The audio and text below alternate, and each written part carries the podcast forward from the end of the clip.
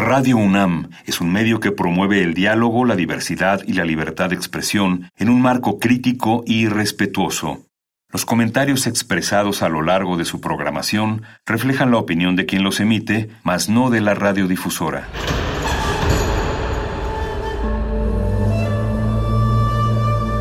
Un templo para la apreciación del ser mediante el sonido. mediante el sonido. Para nosotros. El sol sale durante la noche. Nuestros gritos llevan la mesura del silencio.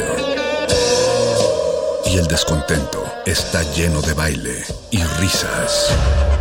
A todo, incluso a nosotros, nos resistimos. La universidad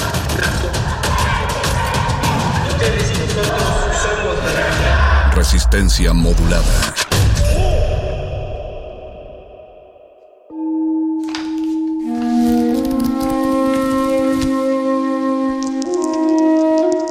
En este sótano la vida es como el Tetris. Si haces algo bien, desaparece. Pero tus errores se acumularán hasta hacerte perder. Hay quien dice que la vida solo te da una oportunidad. Aquí, siempre tendremos otra vida. El calabozo de los vírgenes.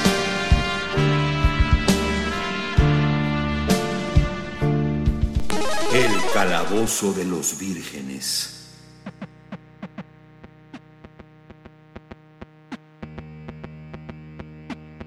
Bienvenidos Resistencia Modulada, bienvenidos audiencia de Radio UNAM a otra emisión más de nuestra revista radiofónica favorita Resistencia Modulada y al momento más divertido, al punto zen más popular de este programa y por popular no me refiero a que sea el más escuchado, ese lugar lamentablemente lo tiene cultivo de ejercicios, no, me refiero al programa que apoya más la cultura popular, los cómics, las películas y todas las friquerías en el calabozo de los vírgenes. Todo lo divertido va aquí. Los saluda su máster de confianza, el Mago Conde, transmitiendo desde el 96.1 de FM en Radio UNAM o de www.radio.unam.mx. No estamos transmitiendo en vivo desde las instalaciones, pero sí estamos llegando hasta ustedes a través de estas frecuencias. Y les presento a nuestro amplio quórum de relocutores de esta noche, porque estoy orgulloso y estoy contento de la cantidad de gente que va a participar en este programa que había esperado con muchas ansias. Digo, lo, lo, lo, planificamos hace relativamente poco, o sea, solo dos meses de planeación, pero por eso ya yo ya comía ansias de ello. Y el primero es nuestro sanador sonoro, Paquito de Pablo. Bienvenido, Paco. Oh, muy buenas noches y muchas gracias. Yo feliz de estar aquí. Eh, solo quisiera hacer una aclaración. Creo que si acaso es muerde lenguas, la verdad. ¿Cuál? El más, no, este es el calabozo. El, el, guapo, el guapo del. Digo, no el guapo, el chico popular del salón. No, eh, muerde, muerde lenguas. Bueno, hay, habría que preguntarle al doctor de muerde lenguas. Creo que él siempre defiende que ese es el programa, pero no le hagan mucho caso. Tiene, no le hagan mucho tiene caso. una credibilidad dudable. Pero gracias, Paquito. Eh, también se incluye con nosotros nuestra Amazona de la voz, Diana Nolan, que de nuevo nos hace el, el, el, gusto y el honor de estar presente en nuestro quórum. Bienvenida, Diana. Hola, hola a todos. Espero que estén eh, muy atentos a la transmisión de hoy porque va a ser muy interesante. Va a ser interesante, ya, ya nos emociona. Gracias por venir, Diana. Gracias por conectarte. Yo, yo vine porque más bien voy a aprender mucho hoy.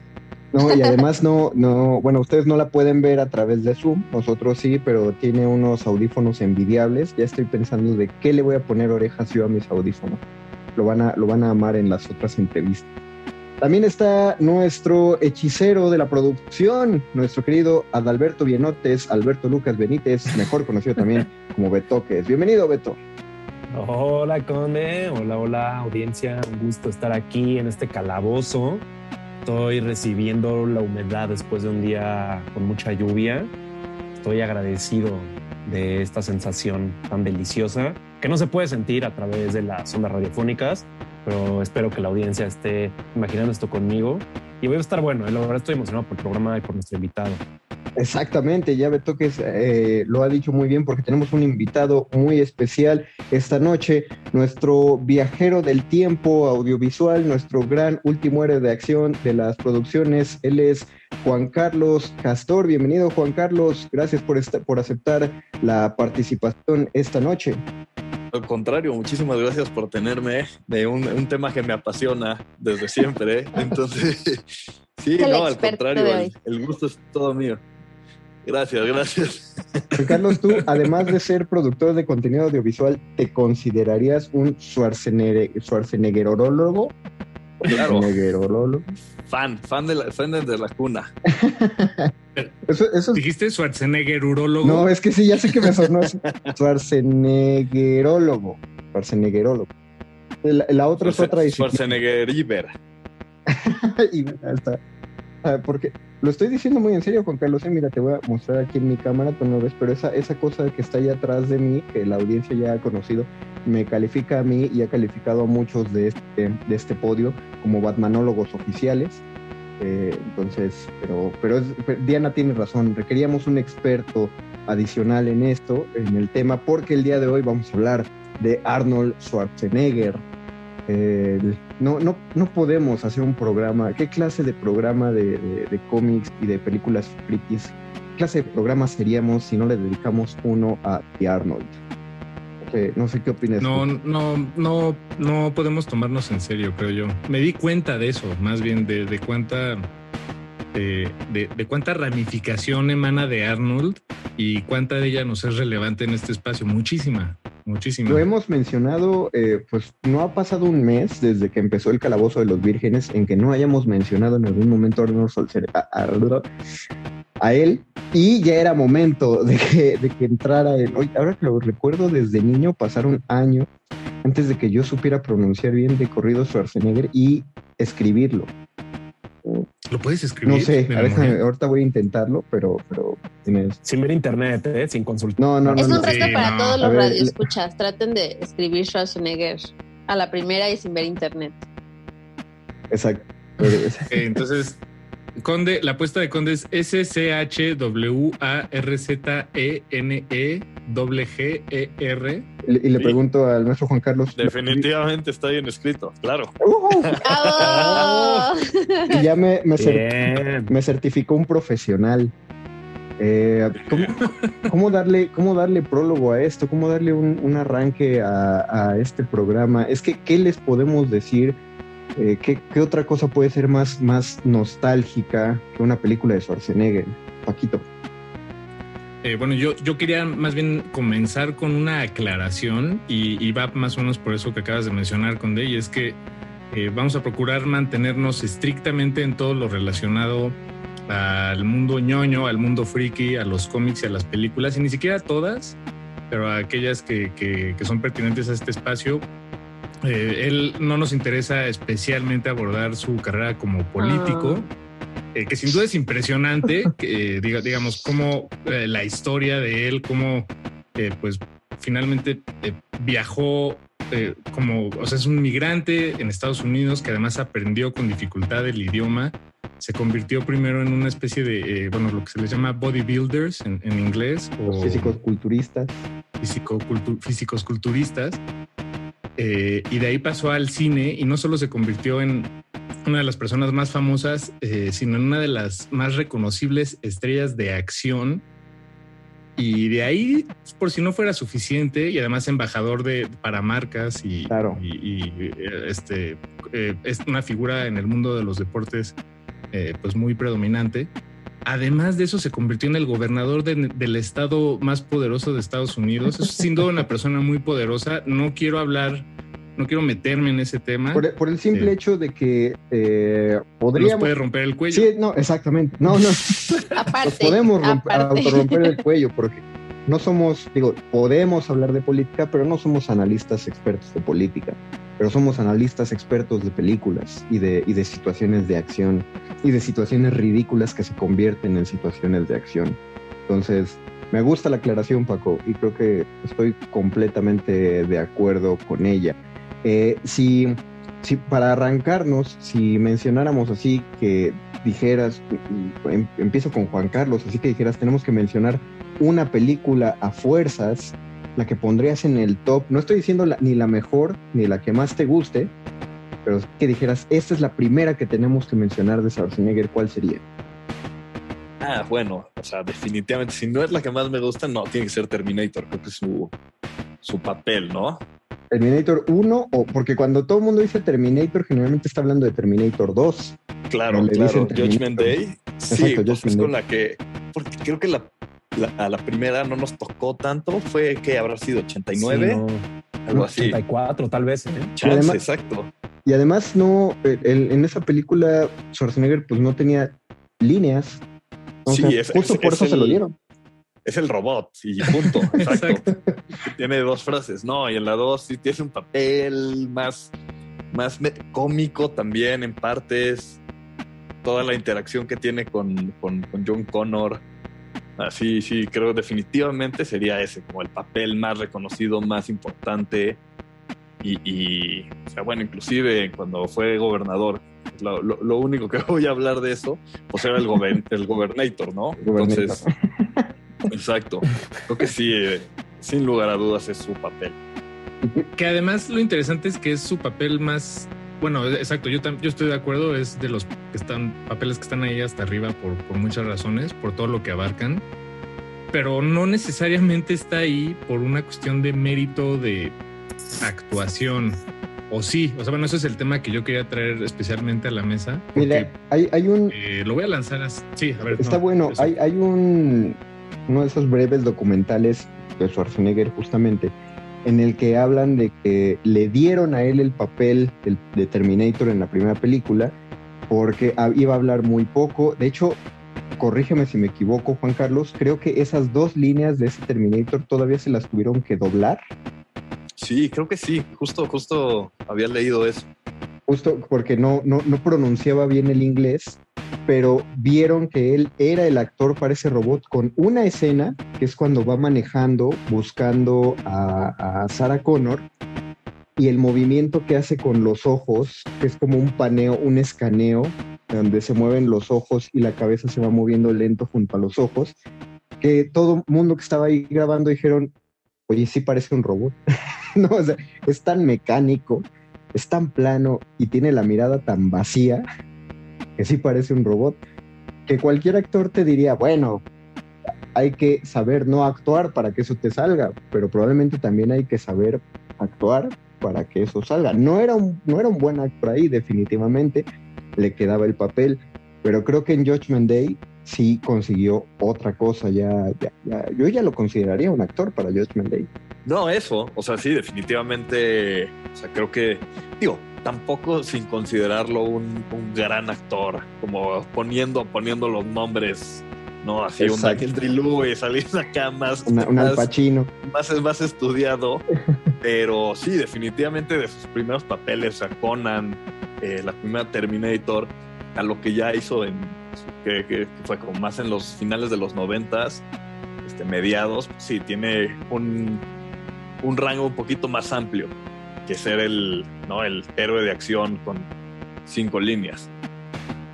Pero, pero también son papeles que precisamente, eh, por, ejemplo, Al Pacino no haría jamás. Eh, y no porque no se lo ofrezcan, bueno, digamos, o sea, no, no, lo, no lo podría hacer él, no sería...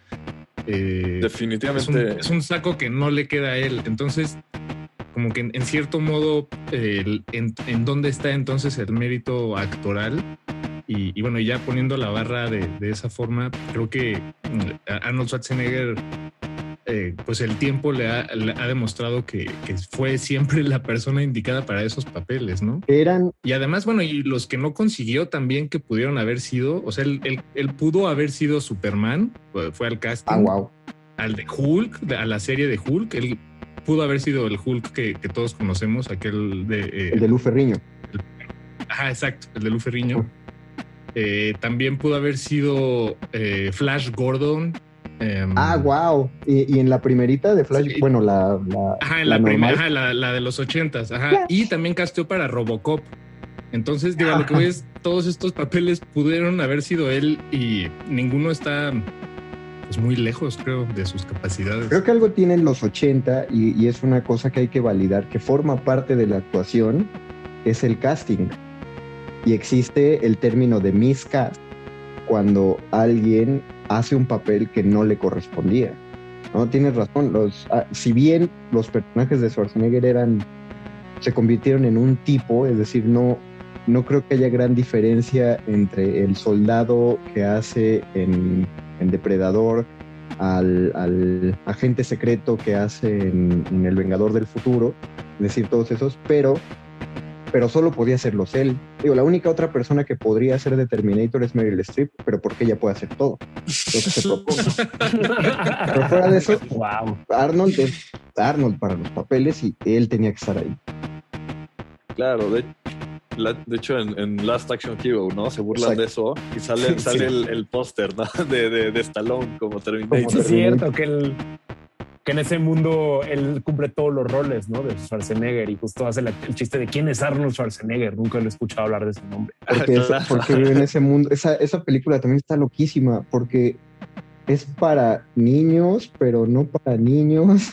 Es como mágica. Pero también tiene muchas referencias que si no, o sea, justo lo que me late esa película, bueno, una de las partes es que tiene tantas referencias que, o sea, como que deja de ser chistosos y tienes que ser un adulto en esa época cuando salió, necesariamente para entender, ¿no? El humor, las referencias de todo lo que están haciendo. Y es, es un gran chiste, creo que es, creo que es el mejor humor que ha mostrado Arnold Schwarzenegger en su vida con esa película. No los, es muy simbólico. No lo sé. Es un chiste de de él mismo esa película, ¿no? Eso es como completamente autorreferencial toda. Y exacto, y él se vuelve este chiste de él mismo y luego se encuentra él mismo también. O sea, es, ah. una tomada de pelo. Pero vean la, profundidad de eso. Hay un lío existencial.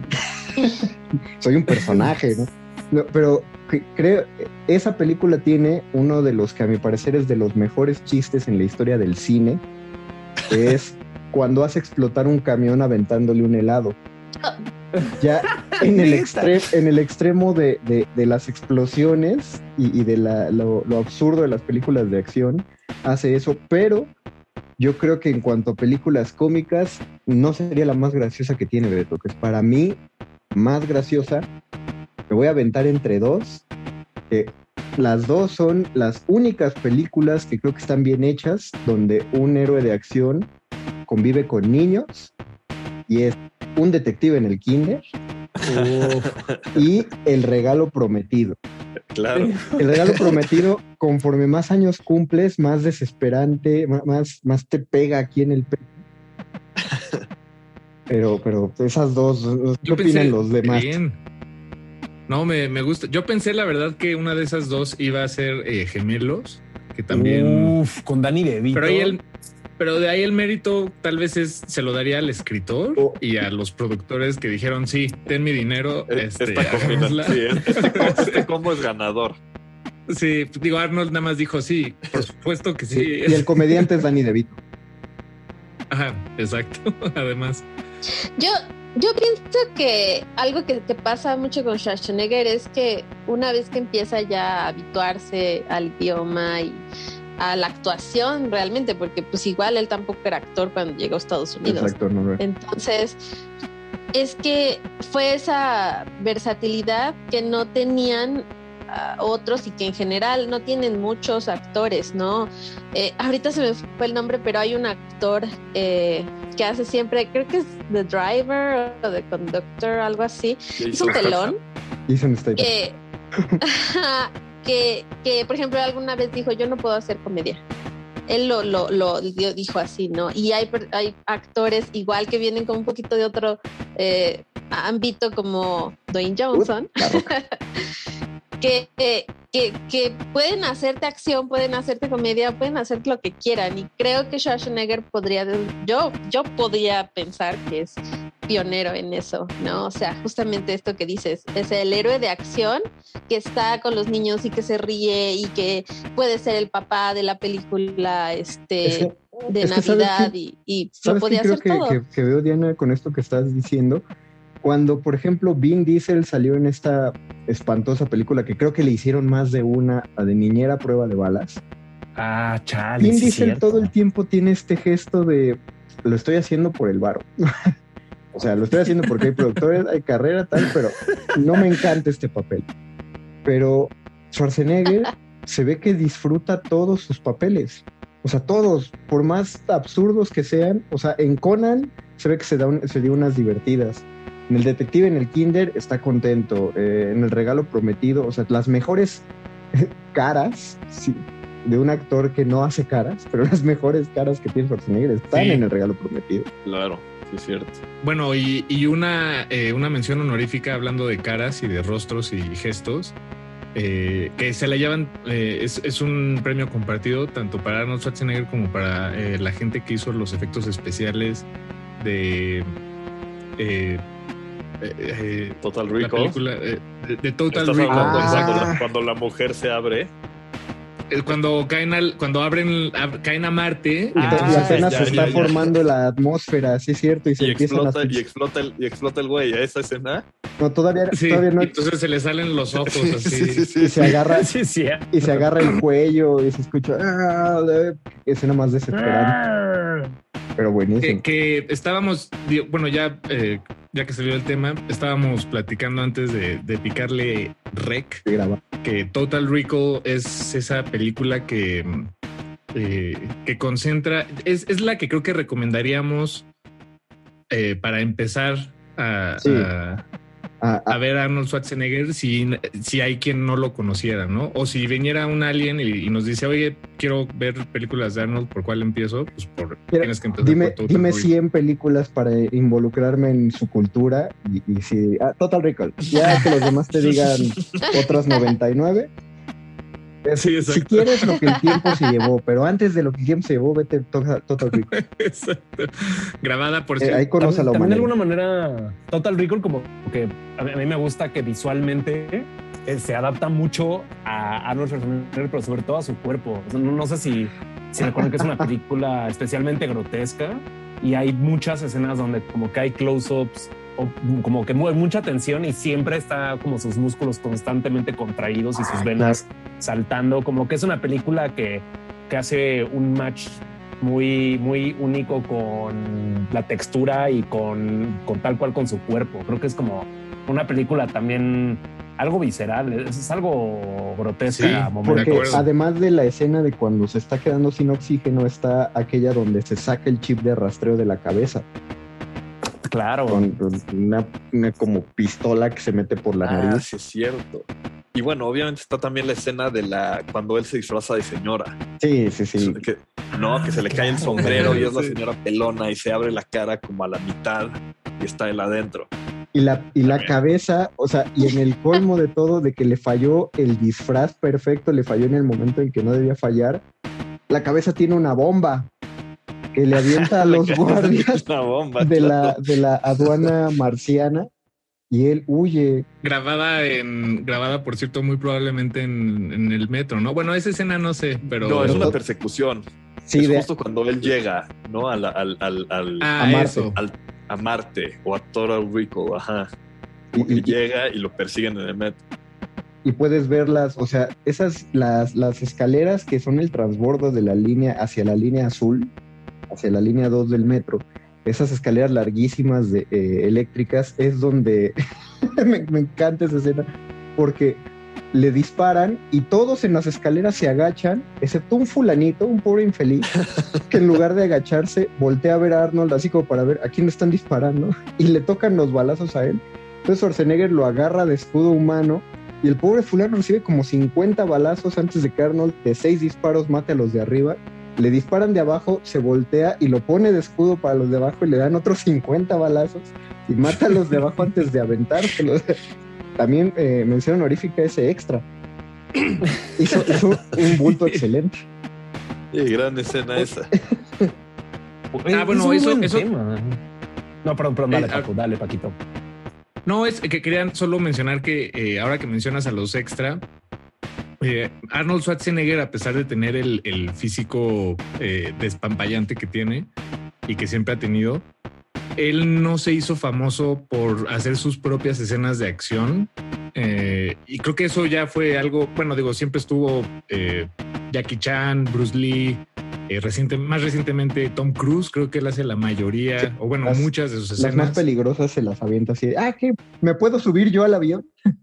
pues, sí, pero, y, pero Arnold no, hasta donde tengo entendido, ¿no? Él no pertenece a esa, a esa categoría de, selecto grupo. De, actores de acción, actores de, de acción, ajá.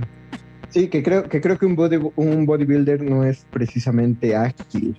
Puede ser muy fuerte, ¿no? Pero no y, lo construyen para que sea estético, que cumpla cierta estética, pero no son precisamente ágiles. Ahora sí, aventando ya una pregunta más a la yugular, eh, vienen los aliens y en lugar de preguntarme a mí, Juancar, porque yo les diría total ricas, te preguntan a ti. Y a ti la primera que te viene a la mente es la que más te gusta de Schwarzenegger ¿cuál le dices a los alienígenas que vean? La neta, hay dos así muy empatadas. Hace rato, hace rato antes de grabar esto, estaba muy seguro de Last Action Hero. La neta. Wow.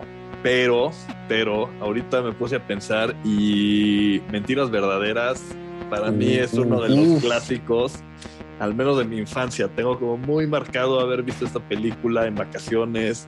Puedes escuchar la, voz del presentador de Canal 5 anunciando mentiras verdaderas. Exactamente. A las ocho. esas. Y es, y además es, larga, o sea, dura neta como dos horas y media. Es justo, o sea, hablando, retomando un poquito eso, ese tema como de, de action, este, de, de, de, digo, de Arnold como como personaje, como actor cómico, pues esta película como combina esas dos partes, ¿no? Porque es muy de acción y tiene la escena que, con el con el avión hasta el final y la explosión nuclear, o sea, sí es una super película de acción. sí. Pero también. bueno, y Jamie, Jamie Lee Curtis sí. no lo hace. o sea, es, una gran pareja en esa, en esa película. Sí también me late mucho la situación que plantean, ¿no? Porque justo, digamos, como ya, ya hemos estado hablando de, de, líneas de roles, y justo en esta película me late que sientan las bases como para siguientes películas similares de acción de parejas, como puede ser un pre-señor y señor Smith, por ejemplo. Y me late mucho que, que también hay muchísima tensión y como que muchísimo comic relief, ¿no? Constantemente entre, entre Jamie Lee Curtis, que en este caso es esposa, o su compañero de, trabajo, ¿no? Que es Tom Arnold, este comediante medio nefasto también de los 90. pero, pero como que todo el tiempo hay un, hay como que un flujo constante de chistes, no necesariamente como que ridículos, pero sí hay una situación humorística constantemente y acción. Claro. Entonces, lo hacen, ese equilibrio está delicioso todo ese subplot que hay del, del, vendedor de coches, ¿no? Que es como el, el, galán. ¿Quién es el.? No me acuerdo quién es el, el actor, pero. Bill Paxton se llama. ajá, ah, claro, claro, Bill Paxton. Que, pero toda, toda esa situación es muy cagada de esa película. Aunque, aunque también creo habría que ver el aspecto de los alienígenas que, llegara, que llegan a preguntarnos, porque si se ven hostiles, yo les diría, vean depredador. Nada más para que vean a dónde están llegando. no te pregunten para qué o qué. Exacto, pero para qué o qué quieres conocer, depredador no. Me late la idea de que en base a los aliens, de cómo vas midiendo las aguas a, su actitud. O sea, si son hostiles es depredador. Pues si son curiosos, tal vez le puedes poner como gemelos para que sepan que somos una especie que también nos podemos reproducir entre, entre mismo género, ¿no? No, no, no. Esa es la de, esa es la de Junior. Tú estás diciendo Junior. Ah, claro, esa es, la de Junior. Qué loca película la de Junior. Porque aparte, porque aparte Schwarzenegger es un científico en esa en esa película. Es cierto. Ahí está la versatilidad. Eso también está loco. También en, también en la de Batman es un científico. Iba a decir lo mismo. ah, claro, el doctor Hielo, ¿no? El doctor Victor Fries. Claro, Victor Fries. Doctor, que esa, cuando vi Batman, digo, yo de niño amaba Batman y Robin. no sé por qué. Yo también. Digo, el, ahí, ahí, te das cuenta, el gusto es algo que también se ejercita. esos, trajes de Batman y Robin con pezones. no, creo que de niño me gustaba toda, toda la estética extra exagerada